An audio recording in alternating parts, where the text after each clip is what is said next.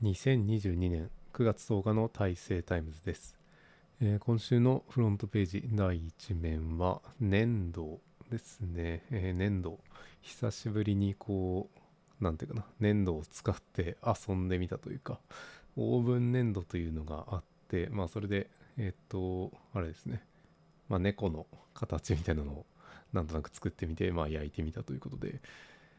なんていうかなその中学の時の美術の課題だったかなそれでその粘土を使ってなんか手を作る自分の手を作るみたいなそういう課題があってまあそれでなんていうかなその、まあ、学校の中では出来がいい方でそのなんていうかな県の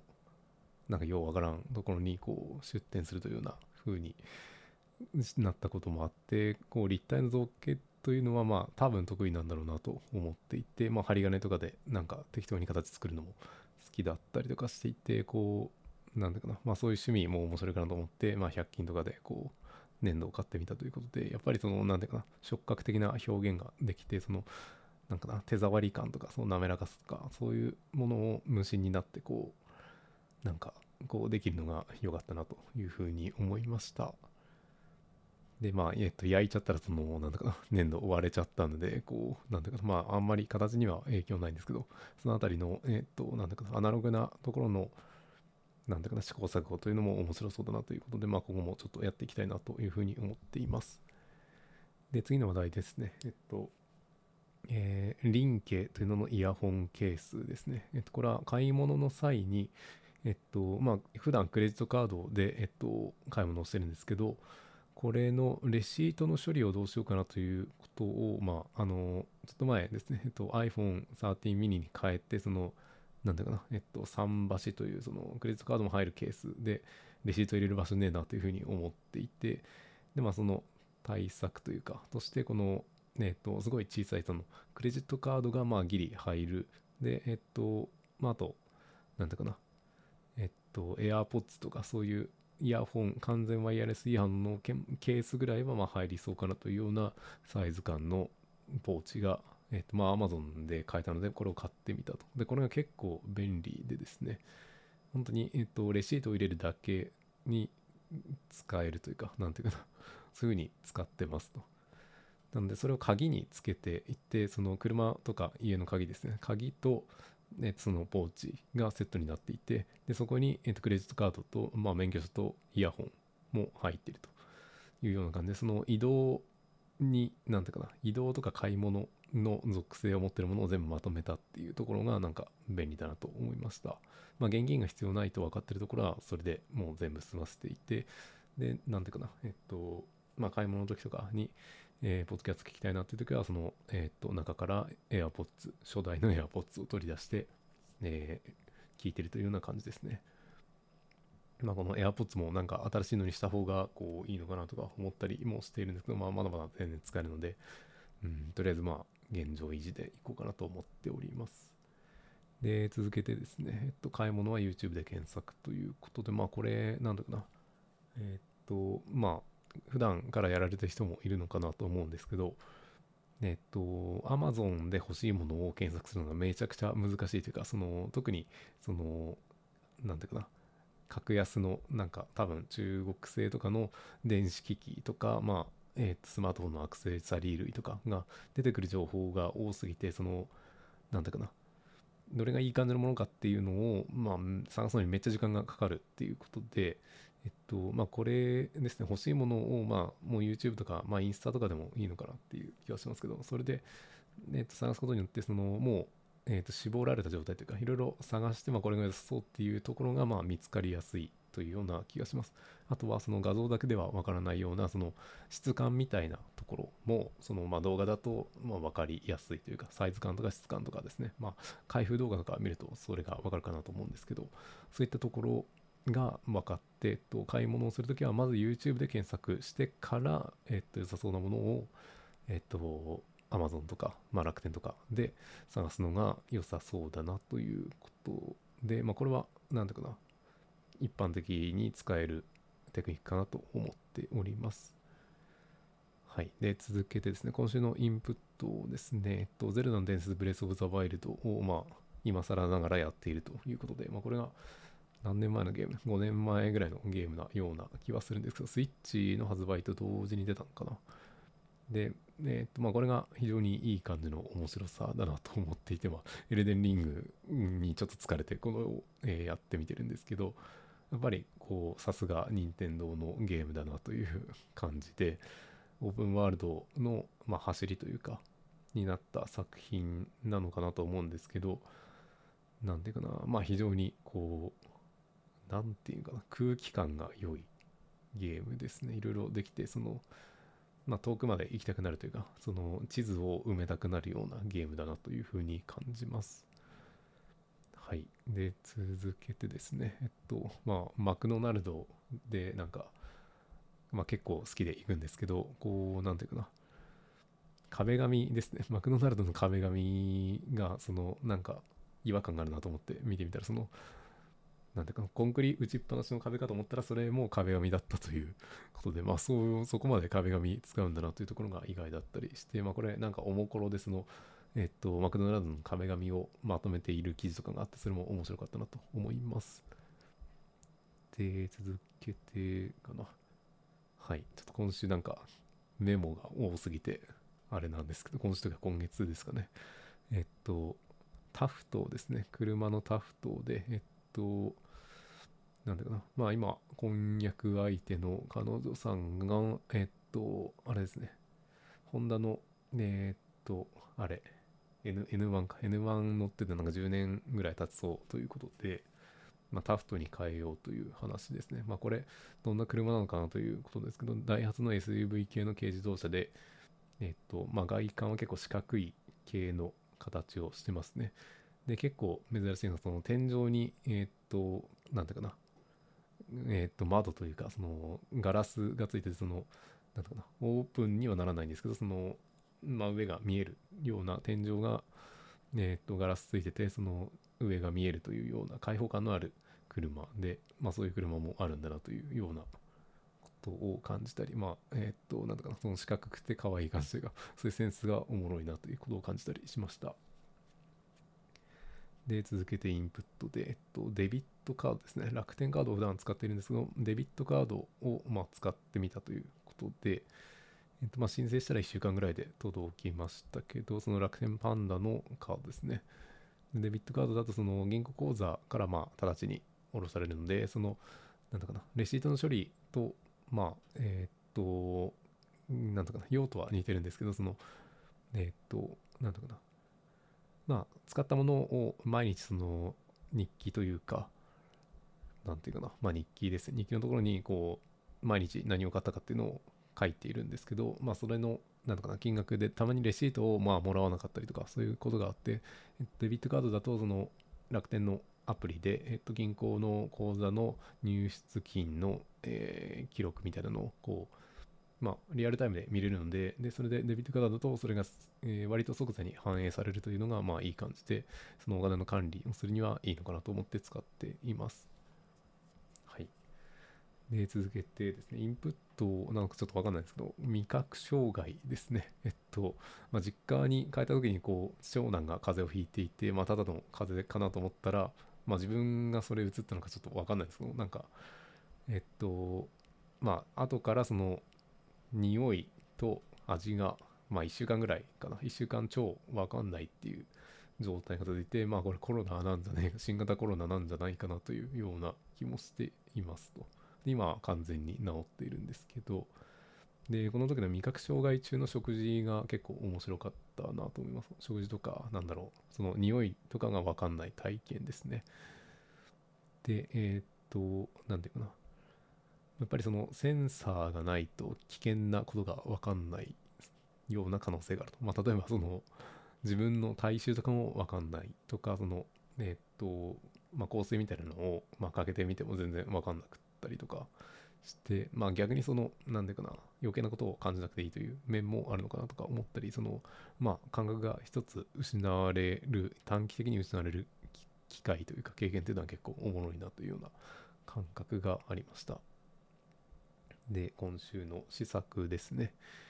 えー、っとですね、人生ポートフォリオ何に労力を割くかという、えー、っとメモがありますね。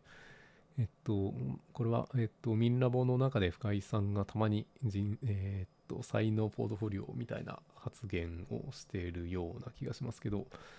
まあ、なんだかな、何にどれだけこう、なんだかな、労力を配分するか、力を配分するか、お金かな、を割くかっていうところで、えっと、まあ自分、自自分だけにこう、お金を使うとか、自分優先っていうのも多分なんかあんまり幸せじゃなさそうで、え、っと、なんだかな。まあ、個人レベル、自分に、えー、どれだけ与えるかで、まあ、家族とか家とか、そのレベルで、まあ、どれだけお金とか労力を使うか。で、地域とか、あとは県とか国とか、世界レベルで、まあ、なんていうかな、自分が納得できるぐらいの、その、まあ、程よい感じのさじ加減で、こう、なんだかな、まあ、労力とかお金とかを、えっ、と、配分すればいいのかなということを考えています。今特にえっ、ー、と、SDGs とか言われていて、えっ、ー、と、なんだかな。そう、発展途上国でのその鉱山ですね。金属の鉱山の手彫りのなんか画像とかを、まあ記事とかを見て、まあこれがなんか今まで自分が認識してなかったなというような問題ですね。機械系の、えっと、なんだかな。まあ、学科で教えているのでそういう機械の原料というか材料が実際どうやって取れられているのかなというところで人件費が安いとやっぱり人力で、えっと、大量の人で、えー、取らないといけないまあその人たちが本当にそのなんていうかな辛いと思ってるのかどうかはちょっとわからないんですけど、えっとまあ、水銀とか使ってなんていうかなえっとですねえっと環境の汚染が起こるというような問題もあったりとかしていて、まあ、そういうところをですねまあ、それにだけに、えっと、全力投資とかはやっぱりすると、まあ、それも問題があるかなというところで、まあ、それがその自分に、え、っと、なんだかな、無理のない範囲での、え、っと、なんだかな、その、まあ、身近なところから世界のところまでの、え、っと、その、まあ、お金の使い方というか、労力の割き方っていうのを考える必要があるのかなということを感じております。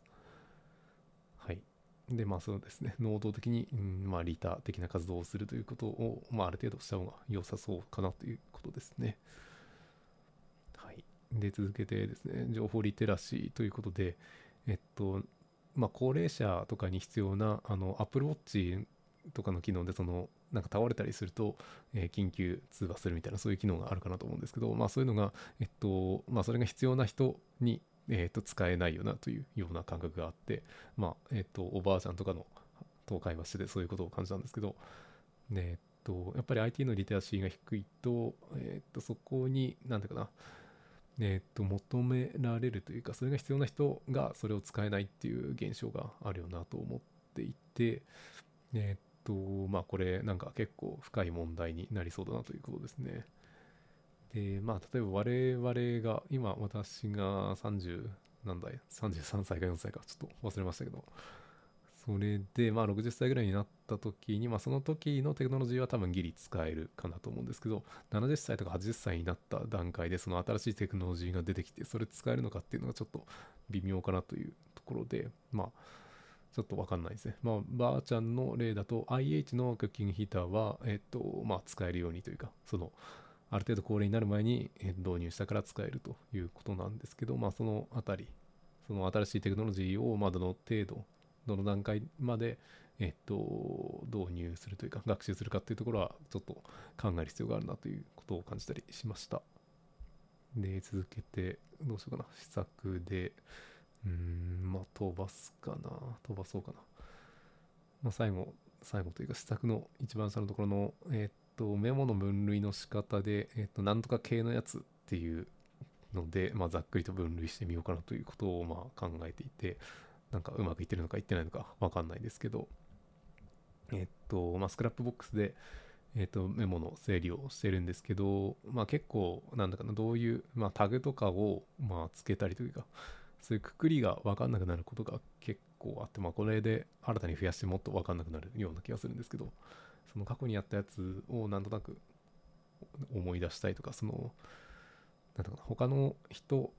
が、えっ、と、考えたやつを区別したいとか、いう時に、えっと、〇〇系のやつっていうくくりはもうなんか自分しかやんなそうだなというところで、まあそういうタグみたいなのをつけると、まあその系のやつって調べたらその〇〇系のやつは、えっと、まとめて検索されるから、まあそれを見て、タグみたいなのを見て、えっと、まあ、こういう系のやつがあったなということを、まあ、思い出したりとかもできるのかなということを感じています。まあ、ざっくりその人生とか幸福系のやつとかそういうくくりのメモとかですね。まあちょっと広すぎるのでわけわかんなくなりそうなんですけど、まあちょっとしばらく試してみようかなと思っています。で、次ですね。えっと、PC の作業環境の改善とかの話で、これがちょっと多すぎるということなんですけど、まあ、ざっと話していきたいと思います。えっと、iPhone 13 mini を、ま、使っていて、えっと、まあ、コンパクトでいい感じなんですけど、えっと、まあ、今まで使ってた Huawei P20 Pro よりは、ちょっとマクロ撮影というか、えー、とカメラを近づけて撮れないなっていうような欠点があったりするということに気づいたりしてきましたね。であとは負荷がかかると結構熱くて、まあ、電池がまあ持たないようで結構持つというかよくわかんない状態ですけどでえっ、とまあ最初の方にも言ったその桟橋というののケースですね。あのクレジットカードも入るなんか立てられるケースみたいな MagSafe でつくやつがちょっとあの13ミニの、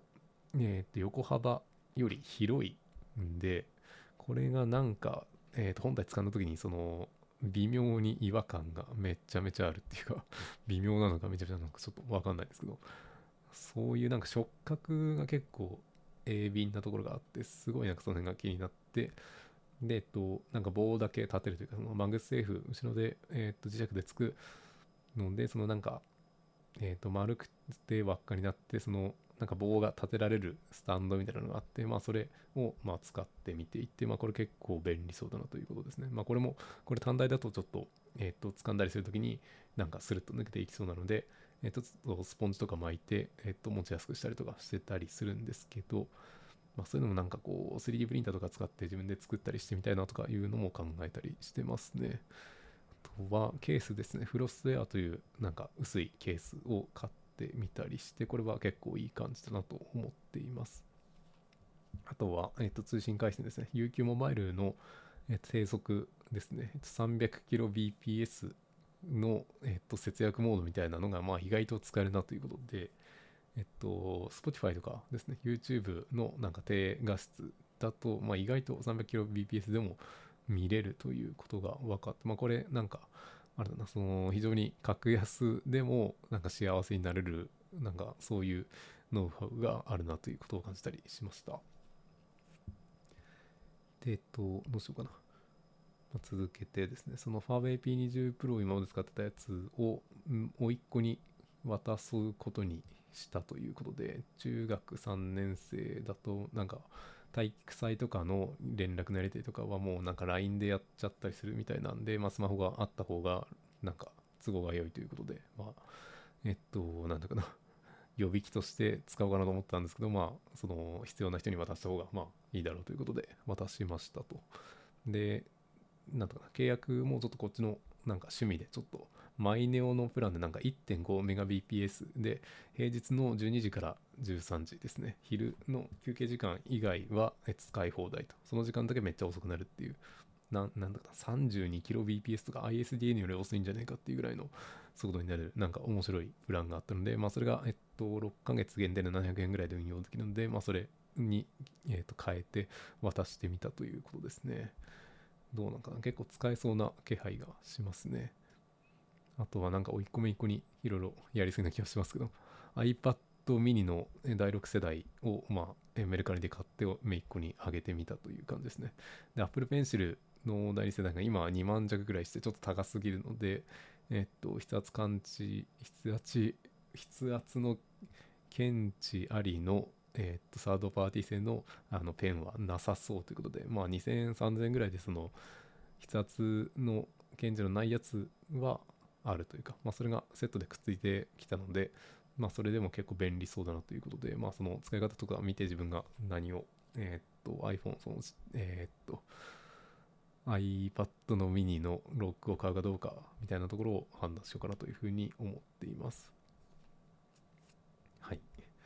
で続けてですね、えっと、まあ iPad とか iPad mini とかは結構使っていたりとか、あと iPhone もこう触っていて、えっと、ポーターというそのスクラップボックス編集用のまあ iOS 用のアプリが、えっと、改めて触ってみると結構便利だなということを感じました。まあ、これがあれば、うん、なんとかな、その、携帯の端末でも結構なんていうかな編集しやすいなということでえ、っとまあ今後も使っていきたいなと思っています。はい。えー、っとあとはどうしようかな。うーんとまあ、手話の MV7 をマイクを使ってるんですけど、まあ、これがちょっと今まで使ってた位置がちょっと遠すぎて、えっと、付けに置くタイプのマイスマイマイクスタンドを買ってみて使ってるんですけど、まあ、これもなんか思ったよりでけえなということで、なんていうかな、オーディオテクニカの、えっと、なんだろう、AT808652 というスタンドを買ってみたんです。けど、3000円ぐらいかな。まあ、銀色で、その MV7 の銀色の、えっと、ものと非常になんか見た目がいい感じに揃ってて純正っぽくて好きなんですけどちょっとでかい感じで、うん、まあかっこいいからいいんですけど気になるなというような感じですね。でえっ、と、まあ、マイクの、えー、口からの距離を近づけると結構いい感じに使えてるような状態です。でえっ、と音音楽関係音関係のネタでえっ、と今その職場ですね。自分の部屋のスピーカーですね。まあ個室なのでスピーカーを使ってるんですけど、まあ、自腹で買った、えっと、BOSE の、えー、コンパニオン20という、まあ、これもメルカリかなんかで買ったんだったかな。えっと、2, まあ、2万円ぐらいで買って定価3万ぐらいのものなんですけど、このスピーカーが結構いいなということで、えっと、で、今、そのアパートというか、その宿舎の方にあるスピーカーがちょっと、なんていうかな、まあ、1万円ぐらいのやつで、まあ、コンポもついてるようなやつなので、えっ、と、なんだかな、パナソニックのなんかよくわかんないやつが、なんか音質がちょっと特徴がなさすぎてというか、その辺で、えっと、なんか PC で作業する気が全然起きないなということですね、その宿舎の方だと。で、えっと、まあ、自腹で買ったのを、こう、宿舎の方に持ってくるために、その職場の方に、ね、えっと、まあ、そこそこのスピーカーを、まあえー、と研究の予算で買おうということで、まあえー、とオンラインの、えっ、と、なんとかな、ミーティングとかするためにはやっぱりいいスピーカーがあった方がいいということで、まあ、これまでちょっと応急的に、えっ、と、自分の私物を持ってきたんですけど、まあ、ちゃんと研究費で買おうということで、えっと、プリソーナスというものかな、の、えっ、と、エリス E3.5 の BT なのかな、ちょっとどんなのかわかんないですけど、まあ、2万円ぐらいの、えっ、と、アメリカ製のえっ、と、スピーカーですね。まあ、これも2万円ぐらいなので、その、えっと、まあ、そこそこの音がします。アクティブスピーカーなので、えっと、アンプとかがついてるやつですね。で、まあ、やっぱり、えっと、スピーカー多分3万円ぐらいまでは値段に比例して、こう、なんていうかな、いい音になってくると思うので、で、やっぱりそのぐらいのスピーカーがあるとなんかこうポッドキャストとか音楽とか聞くのもなんかこう幸福感が上がる感覚があってすごく良いですね。ということで、えー、っとそういうスピーカーにはまあ多少投資した方がいいのかなというような感じですけどなんか電子機器周りちょっと投資しすぎててちょっとどうなんかなっていう感じですけどね。はい。で、まあ、それに合わせて、と、USB のボリュームコントローラーというやつですね。あと3000円ぐらいで売ってるやつで、えっと、まあ、BOSE のコンパニオン20の方は、その、ボリュームコントローラーが付属で付いてて、すごくよく使ってるんですけど、えっと、まあ、これが、その、オンラインのミーティングですね。をするときに、その音量の調整をさっとできて便利で、そういうのが手元に欲しいということで、えっと、まあ、買ってみたやつが、その Windows ですね、USB で挿して、その Windows 側の、えっと、音量ですね、システムの音量を変えるというような、その、なんとか、あのつまみがついてるのとあとは、えっと、便利だなと思ったのがその再生とか停止のボタンですね。それで、えっとまあ、YouTube とか見てたらそれもえっとそのなんていうかなえっとまあコントローラー側で、えー、その再生停止もできたりとか次のあのスキップとかもできるということとかですね。そういうのがあとは音量のミュートとかもできてまあそういう機能があるコントローラーが、まあ、意外と便利そうだなということで、えー、っと、まあ、まだ触って1日ぐらいなんですけど、まあいい感じですということですね。そんなもんかな。あとは、えー、っと、そう、教育について思うことということで、えー、っと、面倒な効率化というテーマがありますね。まあそう効率化って結構めんどくせえことも多いんだなという。まあ個人で完結することはあんまりめんどくさくないんですけど複数人だとめんどくさくてまあ政治とかですねルールの決定っていうのはやっぱりめんどくさいよねっていうことですね。あとはまあそうですねそう多人数でやるのもやっぱりちょっとめんどくさいけどまあそのめんどくささの分だけそのなんかいいことがあるということが多い気がしますね。そのまあチームというかその ポッドキャストも複数人で協力しちゃった方がまあいいものになるなという感覚もまあ電源聞く術とかであったりするのでそういうような感じですかね。で次でえっと今週のアーマードコアですね。これがなかなかビッグなニュースが ありますね。えっとフロムソフトウェアがえっと SIE えっとテンセントから364億円調達という、えっとネットの記事がありました。えっ、と、ソニーインタラクティブエンターテインメントかが SIE で、えー、テンセントからその新規株式の発行をするということですね。で、これで、えっと、複数の新プロジェクトに向けて幅広い職種のスタッフの募集を開始したりも、えー、6月ぐらいにしているので、まあ、アーマードコアに、うん、系のそのロボット系のゲームが出たりするんじゃないかなという期待が、まあ、さらに高まってきているかなかなと思います。で、続けてですね、えっと、エルデンリングがギャグ漫画家という連載でですね、この、えっと、無料ウェブ青年誌コミック風というので、えっと、なんていうかな、えっと、著者の方が、えっと、飛田二木一というものかな、ちょっと、えっと、漢字の読み方はちょっとわかんないですけど、エルデンリングのその ギャグ漫画ですね。画力がとても高いのにギャグ漫画なのがすごく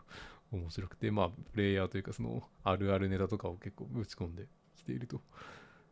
で、第1話のタイトルが、えー、シリアスだと思うだろう、はてなということで、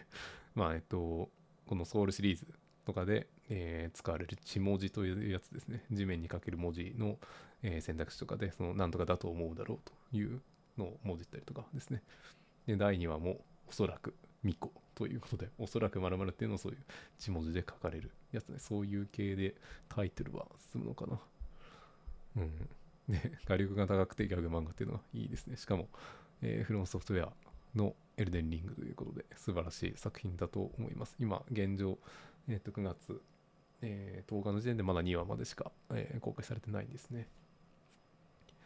はい。で、最後ですね、視聴者への伝言ということで、えっと、そのスター、投資、金融、経済を楽しみながら考える、ポッドキャストを知ってもお金持ちにはならないが、お金を知ることは楽しい遊びという、えっと、エンド・オブ・ドシャさんですね、エンシャンさんがやられているポッドキャストがあって、まあ、こちらに、えっと、メールでお便りを投稿して、そのポイントについてこう教えてほしいというような内容で送ったんですけど、えっと、こちらがこうなんとか採用されまして、今月ですかね、9月にそのポイントについて、えー、お話をしてくれるということなので、皆さんぜひ聞いていただければいいかなと思います。本当にこう、なんだろう、楽天ポイントとか、なんだっけ、そう、マイナポイントがこう複雑すぎてわかんねえんじゃねえかっていうところですね。これがその企業側とかその国としてどういうメリットがあるのかなというところについて、え、今後深掘ってもらえるのかなというふうに思っていますが、まあちょっとどうなるかわからないですけど、えー、楽しみに待っております。はい。えー、それでは今週はこれで終わりですね。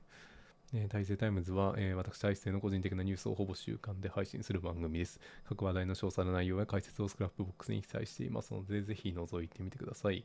えー、それではお聴きいただきありがとうございました。